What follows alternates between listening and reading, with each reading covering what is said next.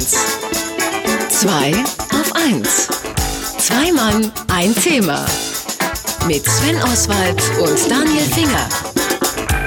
Die Bishops waren das mit If You Leave Today. Es ist 9.47 Uhr, Sie hören 2 auf 1. Unser Thema heute Vormittag ist süß. Ja, ja, ja, ja, Es gibt Weihnachtssüßigkeiten schon im September und ja, ja, ja, gefühlt wird das jedes Jahr früher. Aber damit nicht genug. Wenn wir dann kurz vor Heiligabend, wie das so unsere Art ist, Dominosteine, Lebkuchen, Stollen und so weiter kaufen möchten, was sage ich, müssen für die vielen Kinder, die bei uns zu Hause nach solchen Süßigkeiten schreien und quengeln, dann sind die Regale auf einmal wie leer gefehlt, gefegt. Wie viel davon gefühlte und was reale Wahrheit ist, das fragen wir jetzt unseren Marketing- und Wahrheitsbeauftragten Markus Bartelt. Guten Morgen. Morgen, Markus. Einen wunderschönen guten Morgen. So ganz kurz mal, äh, du bist heute nicht bei uns im Studio, weil du ja wirklich dich auch weiterbildest in Sachen Weihnachten. Du bist äh, auf dem Weihnachtsmarkt in Leipzig, also gleich. Du machst die große Weihnachtsmarkt World Tour, ja? Genau, das ist auch eine Form von Marktforschung, Weihnachtsmarktforschung. Oh. Und wir haben das auch, wir haben das auch noch ein bisschen mit Extreme Glow Mining verbunden. Das heißt also auch zu gucken, was kann der Körper eigentlich so. Das macht normalerweise der Marc Benecke, aber ich habe ihn als großes Vorbild und wollte mal auch einen Selbstversuch starten. Okay, kurz vor Eierpunch und Glühwein, äh, Punsch und Glühwein wollen wir Eierpunch tut weh. Naja, äh, weißt du, ist Inglese. Also, wollen wir doch jetzt noch wissen, wird's denn jetzt wirklich jedes Jahr früher mit den Weihnachtssüßigkeiten?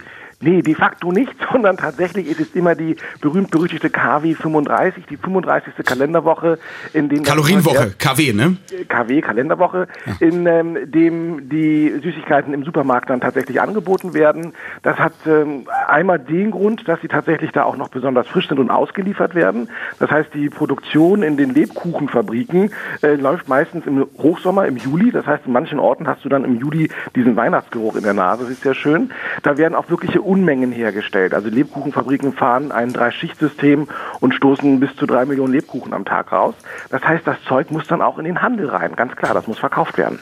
So, äh, jetzt ist es ja so, dass grundsätzlich sich alle immer total ärgern, dass die Weihnachtssüßigkeiten total früh im Handel sind. Werden die denn trotzdem auch früh gekauft oder stehen die da einfach mal zwei Monate?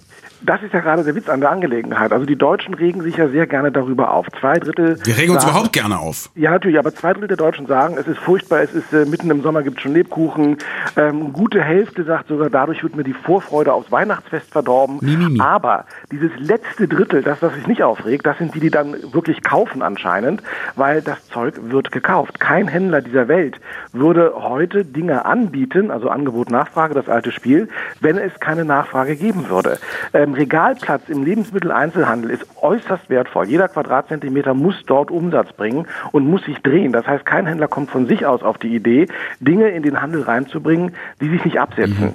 Das heißt, wenn es keine Käufer geben würde, würde es auch im September keine Lebkuchen im Handel geben. Okay, es ist also so wie mit Spam-E-Mails. Ganz viele regen sich auf, aber es gibt einfach welche, die darauf zugreifen und deswegen wird es gemacht, weil es erfolgreich ist. Jetzt gibt es ja trotzdem bei der ganzen Geschichte vielleicht nicht marketingmäßig, aber dann doch von der Sache her ein Riesenproblem. Nämlich, dass die Dinger im September unglaublich frisch sind und kurz vor Weihnachten schon ein bisschen pappiger.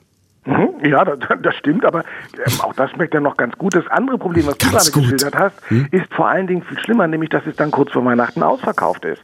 Das heißt, wer jetzt losläuft, ähm, findet vielleicht schon das ein oder andere Loch, wo gestern noch der Spekulatius war. Ja.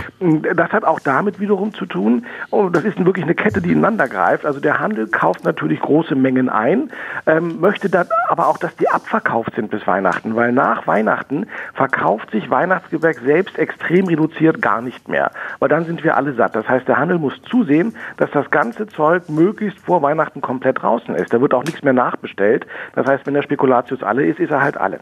Okay, jetzt ist ja, äh, ich glaube, ich bin an einer großen Sache auf der Spur. Au. Du sagst ja Angebot und Nachfrage, das eine Drittel der doofen Deutschen kauft das Zeug eben immer, sobald es in den Läden ist. Ich glaube ja, es ist was anderes. Jeder weiß, dass das Zeug im September in den, in den Läden steht und dass es bis, sagen wir mal, 22. Dezember ausverkauft ist und dadurch treibt uns der Handel an, das Zeug so früh einzukaufen und zu Hause einzulagern. Oder was meinst du? Das ist ein willkommener Nebeneffekt natürlich, wobei ich Der glaube, ist nicht willkommen, der ist überhaupt nicht willkommen. wobei ich glaube, dass jeder, der das kauft, gar nicht an sich halten kann, sondern das auch schon vorher naschen wird. Ähm, weil man freut sich ja an den Rest des Jahres drauf. Ich meine, wenn Weihnachten vorbei ist, hat man eine riesen Plauze, kann das Zeug nicht mehr sehen, aber spätestens Ostern äh, regt sich schon wieder der erste Hunger nach einer Marzipankartoffel und man, wenn es dann endlich im September im Regal steht, dann kann man gar nicht umhin kommen, nicht doch noch schnell zuzugreifen. Ja, das mit dem, äh, das mit dem äh, doch vorher naschen ist natürlich ein Riesenproblem für Menschen, die so äh, die so schlank sind wie, wie wir zum Beispiel. Markus, also ich, äh, ich sehe jetzt schon eine Marktlücke. Ich gehe einfach äh, palettenweise kaufe ich das Zeug ein und setze es irgendwie zwei Wochen vor Weihnachten äh, bei eBay rein. Und dann, dann werde ich reich. Das könnte, also gerade wenn es ums Versteigern geht, könnte das eine ganz gute Idee sein.